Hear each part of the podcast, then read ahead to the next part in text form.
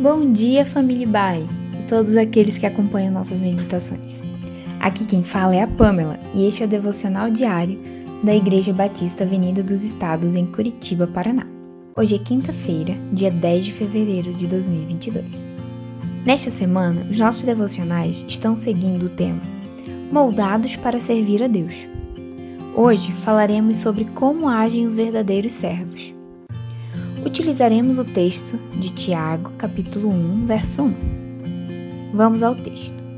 Tiago, servo de Deus e do Senhor Jesus Cristo, as doze tribos dispersas entre as nações. Saudações. Sabemos que existem passagens bíblicas que apontam que nossa relação com Deus é como a de um pai com seu filho amado. Esta é uma verdade indiscutível. Entretanto, existe outro lado da moeda que nos encaminha para sermos servos. Neste pequeno versículo lido, podemos perceber que Tiago explana sua posição em relação a Cristo. O ensino contido neste pequeno verso tem muito a ver com tudo o que temos falado nesta semana. A palavra original traduzida para servo tem o significado de escravo, alguém que foi comprado e agora pertence ao seu senhor. Logo, deve viver para obedecer e agradar a Deus. A verdade explicitada é uma das mais difíceis de se viver, pois o mundo em que vivemos define quem somos pelo poder, dinheiro, posses, posição. É aquela mentalidade já conhecida que destaca o que você produz e o quanto você vive para si mesmo. Jesus, entretanto, fugiu dos padrões. A grandeza que ele nos pede é pelo serviço. Relembremos a fala dele registrada em Mateus, no capítulo 20, verso 26. Não será assim entre vocês, pelo contrário.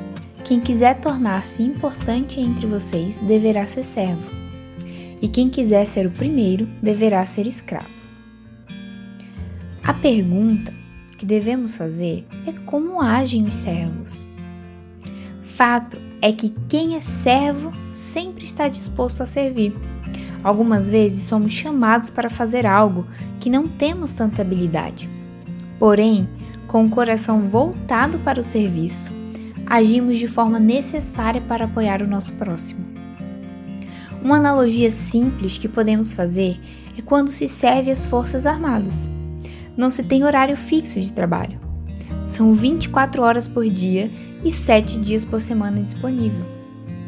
No reino de Deus não é diferente.